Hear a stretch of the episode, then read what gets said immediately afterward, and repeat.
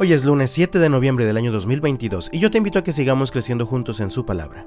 La Biblia dice en Juan capítulo 8 versículo 12, Jesús habló una vez más al pueblo y dijo, Yo soy la luz del mundo.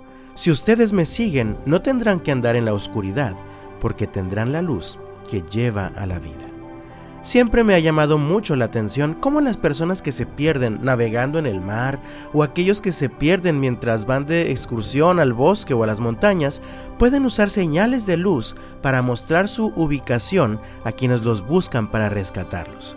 De esta manera la luz guía los pasos de los rescatistas en medio de la oscuridad, en medio de una tormenta o en medio de cualquier obstáculo.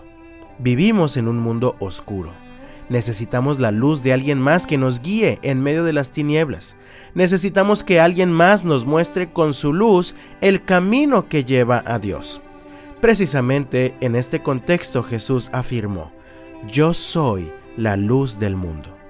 Jesús brilla en medio de las tinieblas de este mundo y nos muestra el camino correcto, nos guía por el camino seguro, nos lleva seguros de la muerte a la vida. Sin embargo, para que esto funcione, en nuestra vida tenemos que tomar una decisión, y es la decisión de seguirlo. Leo el texto nuevamente. Jesús habló una vez más al pueblo y dijo, Yo soy la luz del mundo. Si ustedes me siguen, no tendrán que andar en la oscuridad, porque tendrán la luz que lleva a la vida.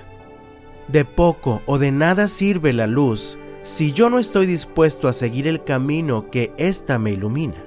Podemos decidir avanzar en nuestra propia vida sin seguir a Jesús, confiando en nuestras propias fortalezas o habilidades. Sin embargo, dice la Biblia en Proverbios capítulo 16, versículo 25, Delante de cada persona hay un camino que parece correcto, pero termina en muerte. La única forma de avanzar por el camino seguro que lleva a la vida eterna es siguiendo la luz de Jesús. Así que yo te invito en el nombre del Señor, ya no sigas confiando en tus propias habilidades, fortalezas o capacidades. Sigue cada día a Jesús. Solo así andarás por el camino seguro que lleva a la vida eterna.